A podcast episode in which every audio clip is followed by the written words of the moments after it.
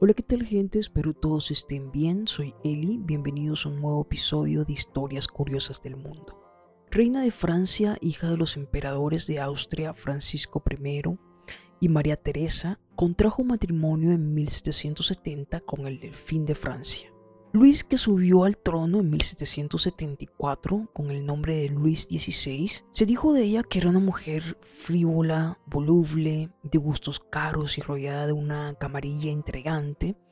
Pronto se ganó la fama de reaccionaria y despilfarradora. Ejerció una fuerte influencia política sobre su marido, al que muchos decían que nunca amó.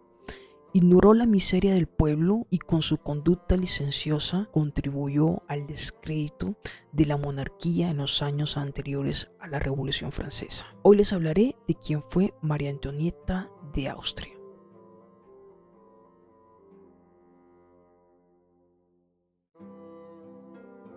Desde su nacimiento en 1755, María Antonieta Josefa Ana de Austria, más conocida como María Antonieta de Austria, había vivido sumergida en la suntuosidad de la corte vinesa, rodeada de atenciones y ternura. Su padre, el emperador Francisco I de Austria, la adoraba. Y la emperatriz María Teresa de Austria, como el país entero, estaba embelesada con su hija y no podía negarle ningún capricho. Se dijo que sus dos diversiones preferidas eran jugar con sus numerosos hermanos por los jardines del palacio de Eschambrun y esconderse de sus mentores.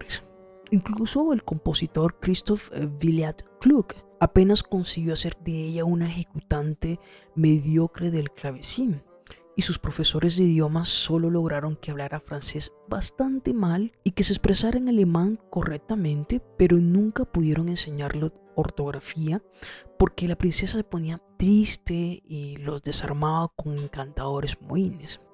Ya a los 12 años supo que iba a ser la reina de Francia y su madre se dispuso a hacer de ella una perfecta princesa parisina y le asignó dos expertos que se ocuparan a fondo de la futura cabeza real, un preceptor eclesiástico y un ilustre peluquero.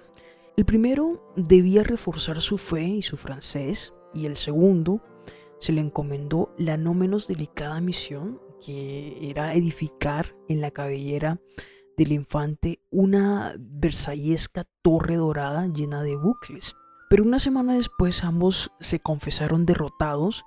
El preceptor aseguraba que María Antonieta poseía un cerebro ingenioso y despierto, pero rebelde a toda instrucción. Y el peluquero no podía culminar su obra debido a la frente demasiado alta y abombada de la joven. Ya a los 14 años, cuando se casó con el duque de Berry, entonces Delfín y futuro rey Luis XVI, María Antonieta era ya una deliciosa muchacha espléndidamente formada, con un exquisito rostro oval, un cutis de color entre el lirio y la rosa, unos ojos azules y vivos capaces de condenar un santo, un cuello largo y esbelto y un caminar digno de una joven diosa pero para el gusto francés solo su boca pequeña y dotada del desdeñoso labio inferior de los Hamburgo resultaba desagradable. El escritor inglés Horace Walpole, que apreció sus encantos durante la celebración de una boda, escribió, Solo había ojos para María Antonieta cuando está de pie o sentada, es la estatua de la belleza, cuando se mueve es la gracia en persona, se dice que cuando danza no guarda la medida, sin duda la medida se equivoca. Y el matrimonio con el futuro rey de Francia fue bendecido el 16 de mayo de 1770. Hubo fastos, desfiles, grandiosas fiestas y solemnidades, pero poco después, por la noche, no hubo nada. Y al menos eso consignaría el delfín en su diario en la mañana del día 17, Jean una sola y enojosa palabra que seguiría escribiendo durante siete años hasta que ella tenga el primero de sus cuatro hijos.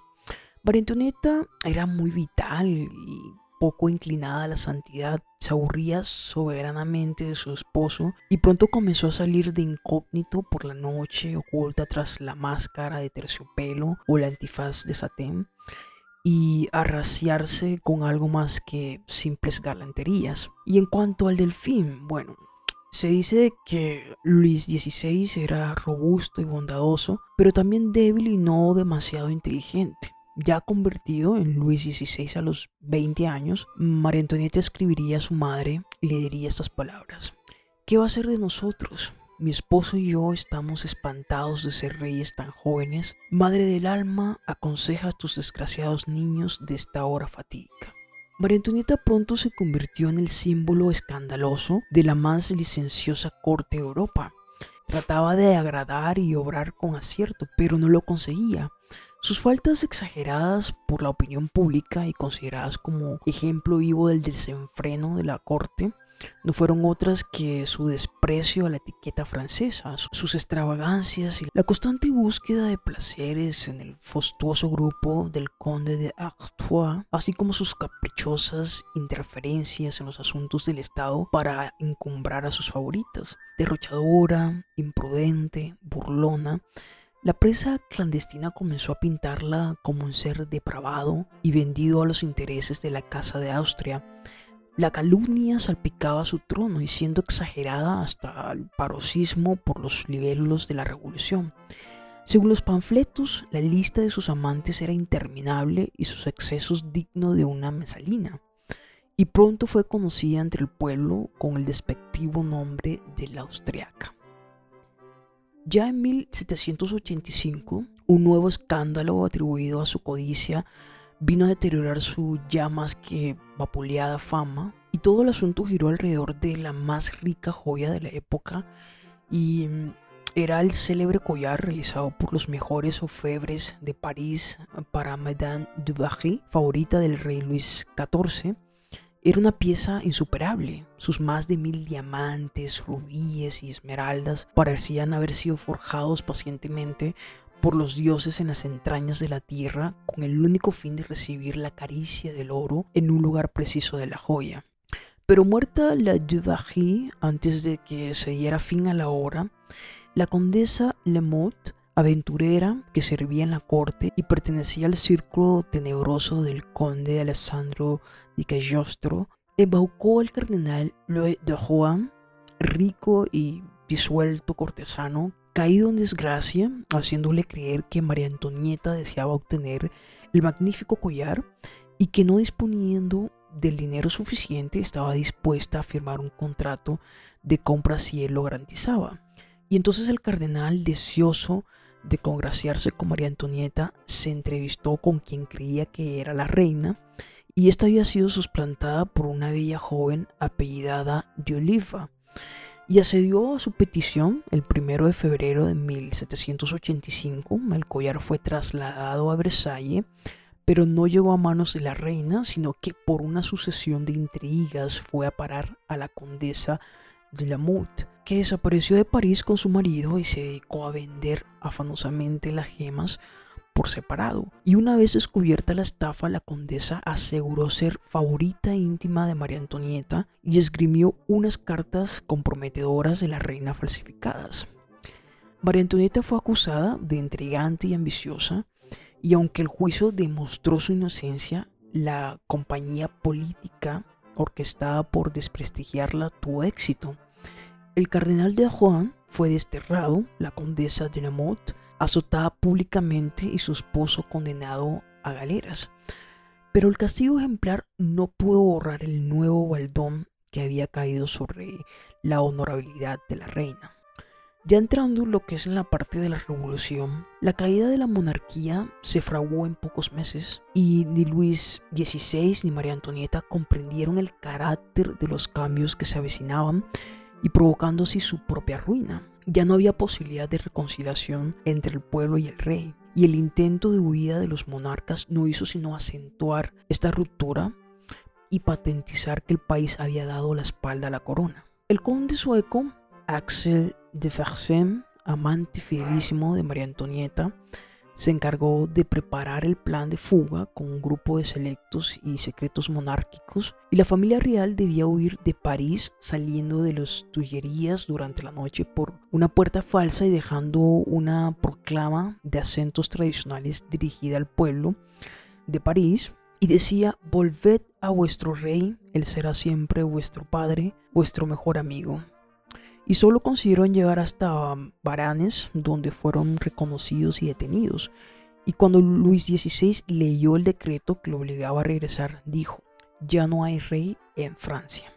La Asamblea Legislativa no tuvo más remedio que someterse a cabecillas revolucionarios como Robespierre y Danton y no pudo evitar el asalto por las masas de la residencia real, arrebató los poderes al rey y permitió que fuese encarcelado en la torre del temple. Después para la realeza no quedó sino un trágico epílogo.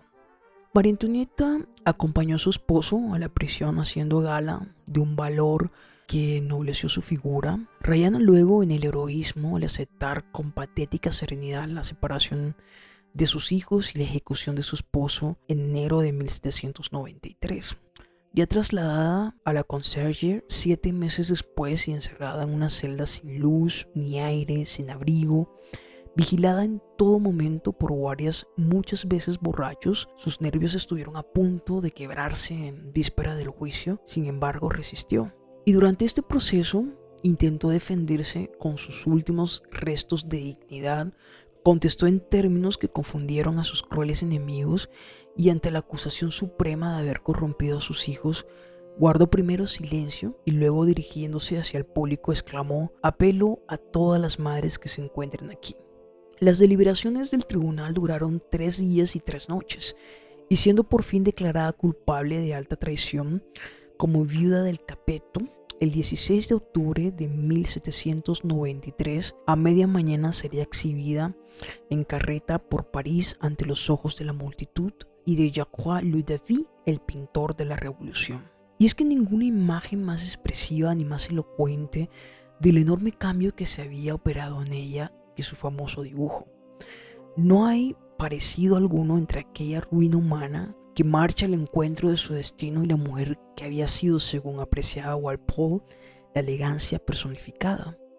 Luego subiría lentamente los peldaños del cadalso, redoblarían los tambores, caería la cuchilla y la cabeza ensangrentada. Cae la cabeza de la reina y el verdugo la muestra a la muchedumbre que abarrota la plaza de la Revolución, la actual plaza de la Concordia, donde nace la avenida de los Campos Elíseos, y grita con furia, ¡Viva la República! Espero les haya gustado este nuevo episodio, nos vemos en el próximo. Si te ha gustado no olvides suscribirte a este podcast donde estaré publicando contenido cada semana. Si quieren escuchar los episodios anteriores pueden hacerlo, es gratis por Spotify. También me pueden encontrar por Twitter en Historias Curiosas del Mundo e Instagram en arroba Historias Curiosas del Mundo y dejar sus comentarios. Bye.